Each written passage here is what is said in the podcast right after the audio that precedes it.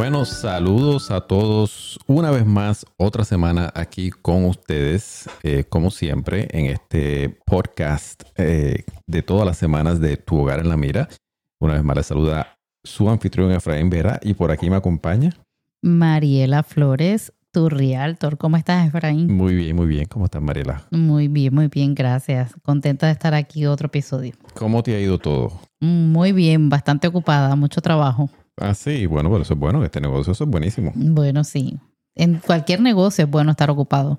Claro que sí. Bueno, no sé, hay algunos que a lo mejor no, porque, por ejemplo, nosotros tenemos un familiar que trabaja en una funeraria. en Balsama. Sí, bueno, este. Entonces no es muy bueno cuando él está súper ocupado, ¿no? Bueno, es bueno para él, más no para a lo Para mejor nosotros. los familiares. Sí, para- no es bueno para el usuario. Exacto. No es bueno para el usuario. Pero bueno, nada, aquí estamos otra semana, eh, Mariela, como siempre, y muy contento de tener esta oportunidad. Y hoy estoy más contento todavía. Ajá, vamos a ver por qué. Bueno, porque hemos llegado al episodio número 10 de esta primera temporada de Tu Hogar en la Mira. ¿Cómo te sientes? Ujú. Bueno, contenta este, de haber podido hacer este viaje emocionante eh, y muy agradecida por todo el apoyo que hemos recibido de todos los oyentes. Y bueno, claro, hoy es nuestro episodio final y queremos, ¿por qué no?, hacer un resumen o una reflexión sobre todo lo que hemos aprendido a través de todos estos episodios en lo que sería la compra de una propiedad eh, y pues aplicarlo para futuras transacciones. Claro, mira, antes, antes de comenzar, sabes que me encantan los números. Ok. Ujú. Y, y quiero, compa- quería compartirte una estadística y unos números sobre, sobre los podcasts que son extremadamente curiosos. Eh, vamos a empezar por aquí. En estos momentos eh, estuve leyendo un artículo en Forbes, en la revista Forbes, Ok. eh, y hay aproximadamente 2 millones de podcasts, o sea, de shows de podcasts, no, no de episodios, Ok. ¿ok? Sino 2 millones de shows de podcasts. Sí, variado, de que- diferentes crean, temas. ¿No? ¿Qué tú piensas? si- ¿Qué tú piensas más o menos si, si hablamos de, y tú piensas en eso, ¿no? Imagínate tú que hay dos millones de canales. Hay dos millones de opciones y hay algunas personas que nos están escuchando ahora, sé que muchísimas gracias por eso. Pero si te hago una pregunta, Mariela, si, si, tú, si yo te diría, ¿qué porcentaje tú piensas de esos dos millones de shows que duran más o llegan, por, por, por ejemplo, o llegan a 10 episodios? Dime tú, ¿qué tú piensas? Tirame un número. Que llegan a 10 episodios. Que llegan a 10 episodios. De esos 2 millones de shows, o sea, de podcasts que existen, ¿qué porcentaje tú piensas que llegan a, a 10 episodios? wow. Eh, pues no sé, pero si quieres que te diga un número, pudiera decir el 1%. Bueno, eres durísima, ¿viste? Solamente el 8% del Mm, 8% de los shows de podcast, Tu número preferido. ah, mi número favorito, solamente llegan a 10, a, a 10 episodios. Así que imagínate ese logro que, que has hecho. Pues hemos estado, Hemos logrado. eh, vamos a superar eso. Y solamente un 26% después de esos 10 episodios continúan con episodios nuevos. Ya. Yo creo que también se debe a que es bastante difícil eh, o, o en muchas ocasiones eh, crear contenido no es algo fácil. Y también este, crear un contenido que, que pueda ser eh, apetitoso para el, el oyente. Entonces, eh, e- es, un, es un challenge, definitivamente, eh, estar acá y crear contenido para todos ustedes. Y antes que Efraín siga, pues ahí tenemos ese ruidito que escuchan es Benji, que siempre está con nosotros en las grabaciones y hoy se ha dedicado a jugar mientras nosotros estamos grabando. ¿Quién es Benji? No sé si la audiencia sabe quién es Benji. Oh, pues Benji es nuestra mascota.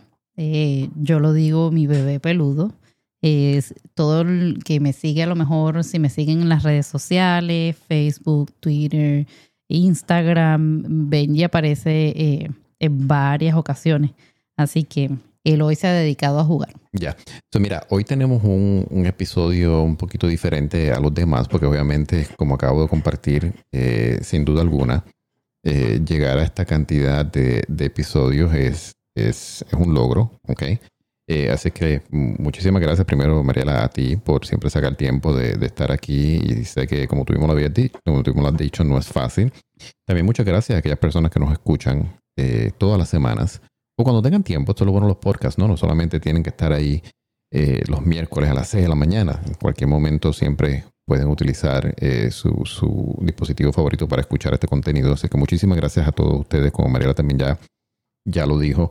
Eh, quisiera en este, en este episodio hacer un poquito algo diferente. Quisiera hacer un recorrido por esa primera temporada, esos primeros nueve, nueve episodios que, hemos eh, publicado. Y te hago una pregunta, Marela. Eh, cuando tú miras esos, esos episodios, eh, ¿qué destacas como los momentos más memorables de, de, esa historia hasta el punto que llegamos la semana pasada? Eh, bueno, definitivamente creo que eh, uno de ellos sería a lo mejor el de las casas inteligentes, que es súper, algo que es súper em, no me diga que ese episodio es un momento destacado para ti, porque... Bueno, lo que pasa es que uno, uno se da cuenta de todo lo que la tecnología puede hacer por nosotros eh, y hacernos la vida un poco más fácil. Entonces, por esa razón estoy diciendo ese. Ok. Bueno, para mí fue, fue uno de los favoritos. Bueno, definitivamente. Hablar sobre todas tus, todos tus jugueticos en la casa, eh, todos los eh, objetos que tienes para ayudar a esta casa a ser inteligente. Eh, sé que lo disfrutaste mucho. Uh -huh. Mira, a mí me gustó mucho el, el, creo que fue el segundo episodio donde hablamos de, de, de inquilino propietario. Para mí, en este negocio de bienes raíces, eh, creo que eso es el, uno de los momentos de más felicidad y que uno se siente bien lleno y, de logro, ¿no? Cuando uno tiene la oportunidad de compartir con un cliente ese momento de pasar de ser a, de, inquilino a propietario. Yo creo que eso es como que, como que la cúspide de este proceso inmobiliario. La, la cúspide de la transacción completa. No, no, no me, me, no, me digo de, de, un cliente, tú sabes, porque por ejemplo muchas veces tú tienes clientes que son inversionistas, eh, tienes clientes que pues eh, están vendiendo una casa para comprarse otra, tienes un cliente que quizás eh, está haciendo una mejora de una casa pequeña a una casa más grande, o un cliente que ya simplemente no necesita todo el espacio, ahora quiere una casa más pequeña. Pero muy diferente yo creo cuando tú eres inquilino y no has tenido casa nunca, Uh -huh. y logras comprar esa primera casa. Más, tú hablamos de, de, uno de los episodios sobre el cliente, ¿te acuerdas que te dijo, no me cabe el juego de cuarto? No me uh -huh. cabe. Claro. O sea, es su primera casa en los Estados Unidos. Uh -huh, Entonces, por eso yo digo que, que ese, ese, ese episodio me gustó mucho porque para mí que ese es como que el Monte Everest de una persona cuando llega aquí a los Estados Unidos, un inmigrante, por ejemplo, que no tiene nada y pasa de rentar a comprar una casa, es propio a ser el dueño de su sueño americano. Uh -huh, correcto, estoy completamente de acuerdo contigo, porque ahí ven el fruto de su esfuerzo a través del tiempo que se hayan tardado en prepararse eh, y como lo he dicho en anteriores ocasiones, unos pueden llegar más rápidos que otros, pero al final del día el esfuerzo es el mismo, sea más largo el camino más corto. Así que ese punto para todos en general creo que este es súper satisfactorio. Claro, claro. Y para aquellas personas que no escuchan todos los episodios, porque obviamente muchas veces uno busca algo específico y va directamente a ese episodio, pero lo que nosotros hicimos en esta primera temporada eh, para nuestros oyentes es hacer un recorrido completo, ¿no? Desde el principio hasta el final sobre, sobre lo que es una, una transacción inmobiliaria eh, desde el principio hasta, hasta hacer el cierre. O sea, básicamente nos enfocamos muchísimo en los compradores. Sí, cada episodio representaba una, una etapa de la transacción. Exacto. Y hasta que pues llegamos, hasta que llegamos al cierre. Y pues hoy lo que estamos haciendo es como un, un resumen de toda esa, de toda esa temporada. Eh, para luego comenzar una nueva temporada. Y vamos a hablar de eso un poquito en Así breve, mismo. ¿no? Porque le vamos a dar, vuelvo con la palabra, preview. ¿Cómo se dice preview otra vez más? Un anticipo. Un anticipo, una antesala. ¿No? Un anticipo. Le vamos a dar ese anticipo de la, de la próxima temporada eh, en, en breves minutos. Así es que quédense ahí para que lo escuchen y, y- y sepan, sean los primeros en saber de qué vamos a hablar en la segunda temporada de Tu Hogar en la Mira. Pero siguiendo con ese recorrido, eh, Mariela, eh, otro, otro, otro episodio que a mí me gustó mucho fue el de la negociación, ¿ok? Eh, ese es uno y el otro que me gustó también fue el de qué, representa o qué significa un agente inmobiliario en el proceso de, la compra de una casa. Eh, sí, ahí hablamos de secretos, qué es lo que más o menos se puede hacer durante la, transacción, qué tipo de negociaciones se pueden eh, realizar de parte del comprador y también de parte del vendedor para poder finalmente eh, llegar a mesa de cierre. Y hablamos de que pues existen técnicas especiales para esto y mm, que se pueden poner y, en la mesa y definitivamente en mi opinión personal y mi experiencia eh, he tenido muy buenos resultados.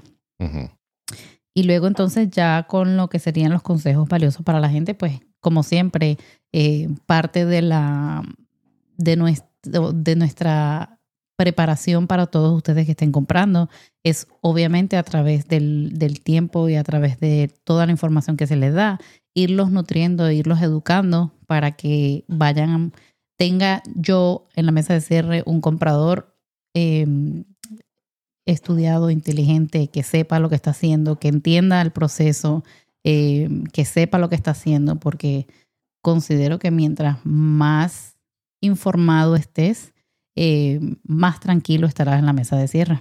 Claro, claro. Y, y eso, y eso es un buen trampolín para, para la próxima cosa que tengo en mente y es cómo, cómo se puede aplicar ¿no? lo que se ha aprendido en estos episodios. Eh, de qué manera los oyentes pueden aplicar toda esta información.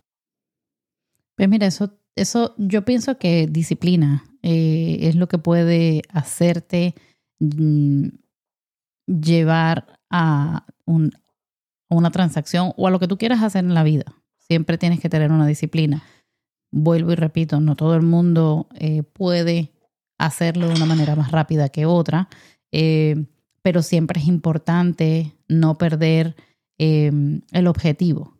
Entonces, tener disciplina yo creo que es lo más importante. Saber cuáles son tus límites para entonces decir, ok, yo puedo llegar a esta meta en tanto tiempo, o en un año, en dos años. Hay gente que lamentablemente no puede en dos años, puede en cinco. Entonces, eh, de esa manera tú puedes saber cómo lo puedes implementar. Claro. Y mira, y, y mientras estuvimos preparándonos para, para este episodio, eh, uno de los puntos que, que queríamos eh, asegurarnos de que, de que lo compartiéramos con los oyentes, esa parte de la comunicación.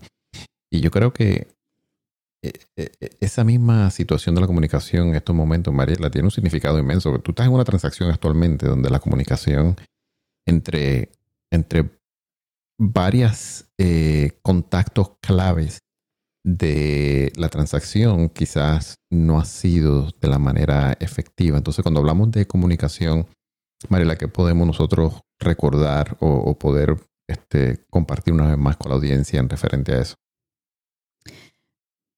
Pues mira, eh, básicamente eso, cuando tú estás in- incursionando en un proceso tan importante como lo es la compra de tu hogar eh, y no se tiene eh, experiencia porque es tu primer hogar, yo pienso que es clave dejar saber a todas las partes que estén envueltas en la transacción eh, cuáles son tus verdaderos intereses, siempre estar dispuesto a, mm, a dar la información necesaria, porque eh, no es que querramos averiguarles la vida financiera, es que van a tener que desglosar eh, mucha información personal. Eh, y mientras ustedes sean lo más sincero posible, no solamente con el banco, sino conmigo como agente de bienes raíces, el proceso se les va a hacer muchísimo más fácil. Entonces, y podemos evitar un sinnúmero de, de problemas, honestamente. Eh, y uno de esos, algunos de esos problemas pudieran tener repercusiones financieras si no se cumple eh, ciertas pautas en el contrato. Entonces es súper importante, súper importante tener una comunicación abierta todo el tiempo con todas las partes envueltas en una transacción. Claro. ¿Cuál es el riesgo, Mariela, cuando ese tipo de cosas pasan? Eh, ¿Qué cosas pueden pasar que son quizás no muy buenas, ¿no? Para, en este caso, para un comprador. Bueno, serían varias, ¿no? Eh, pero pienso que para el comprador la más fuerte eh, sería la pérdida de su depósito. Eh, tengamos en cuenta de que dependiendo del monto de la transacción, usted pudiera estar poniendo 5 mil dólares, 7 mil dólares, 10 mil dólares. tengo clientes que pueden dependiendo de la transacción, obviamente, he tenido clientes con 50 mil dólares en depósito. Entonces, em, realmente esa es la, sería la repercusión más seria para un comprador.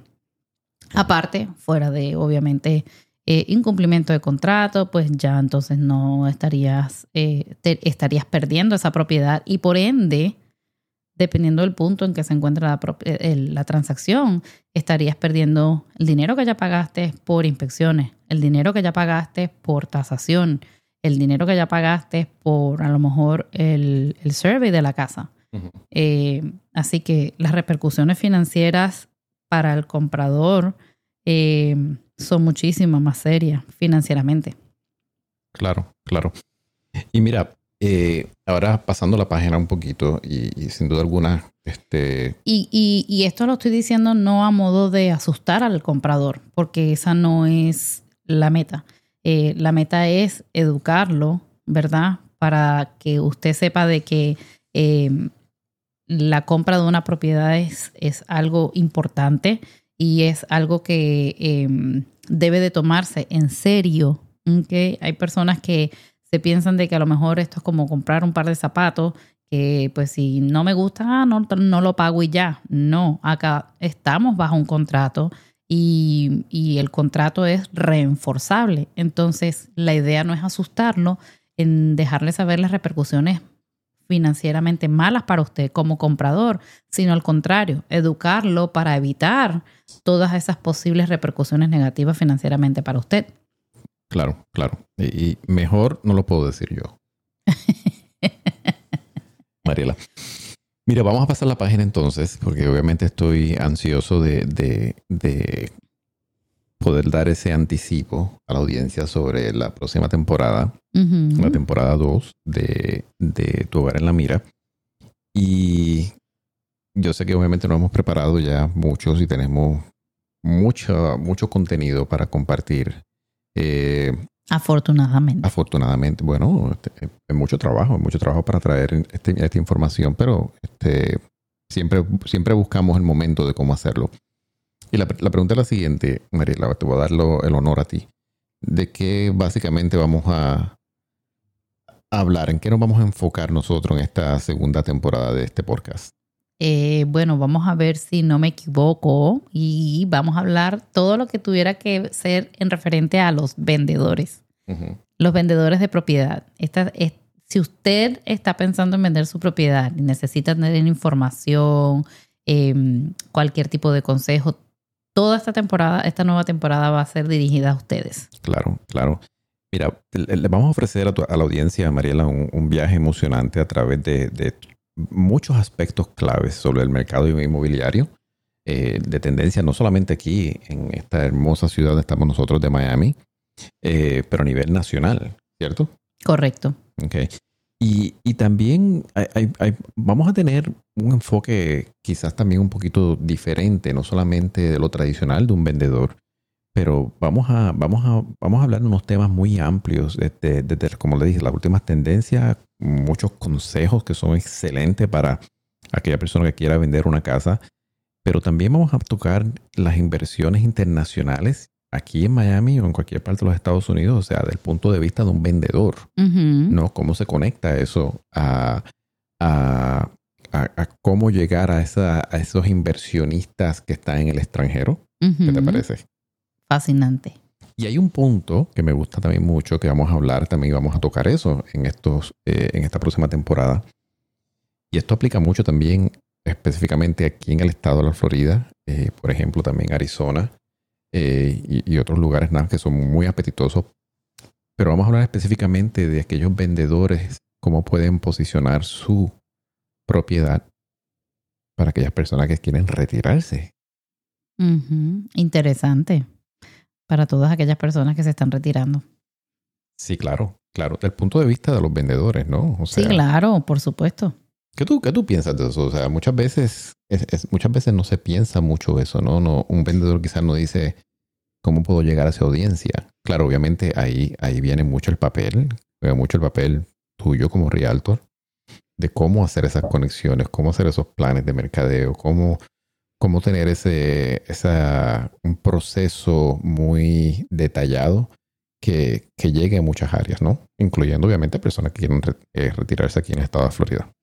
Sí, creo que hay muchos temas que están como encapsulados y nada más vemos como que eh, bienes raíces es comprador, vendedor y algo sencillo, sin darnos cuenta que hay una gran gama de compradores y una gran gama de vendedores, eh, que cada quien tiene necesidades diferentes y eh, preparar una propiedad para poder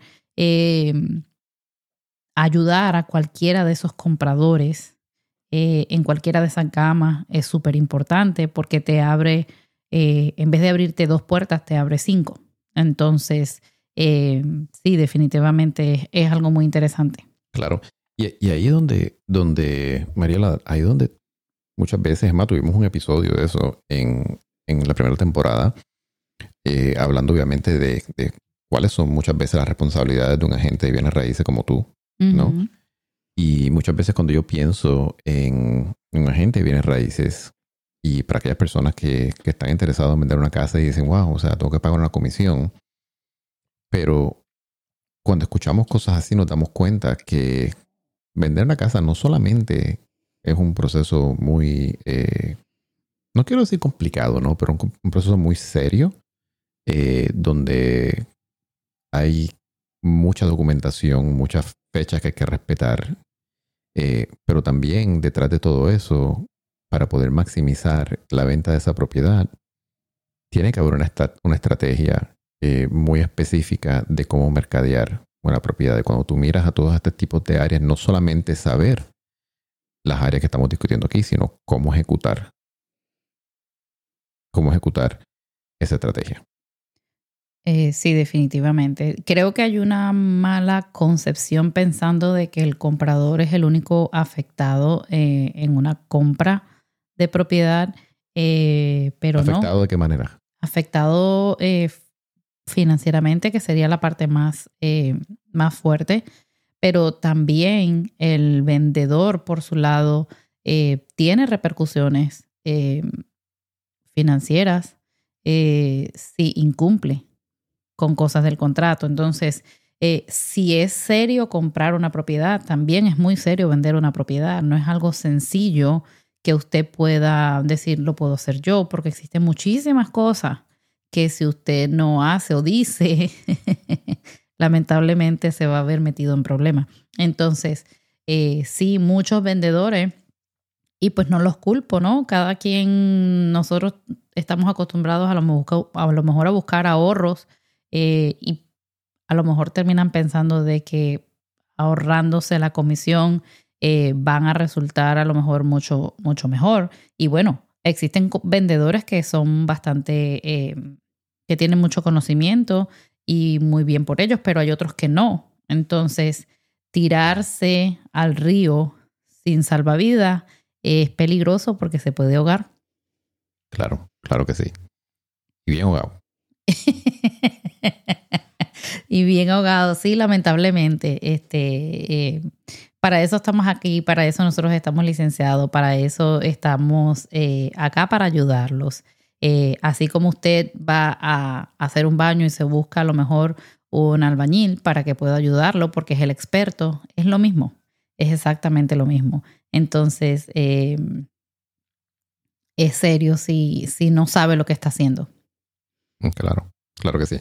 Bueno, Mariela, sin duda alguna, quiero ya terminar este, este episodio. Estoy muy ansioso de llegar al episodio de la semana que viene para empezar por, esa, por ese paseo de, los vendedores. Eh, así es que, primero que nada, muchísimas gracias eh, por, toda la información que siempre nos das eh, todas las semanas, Mariela, y te voy a dar los honores a ti de, cerrar este podcast esta semana.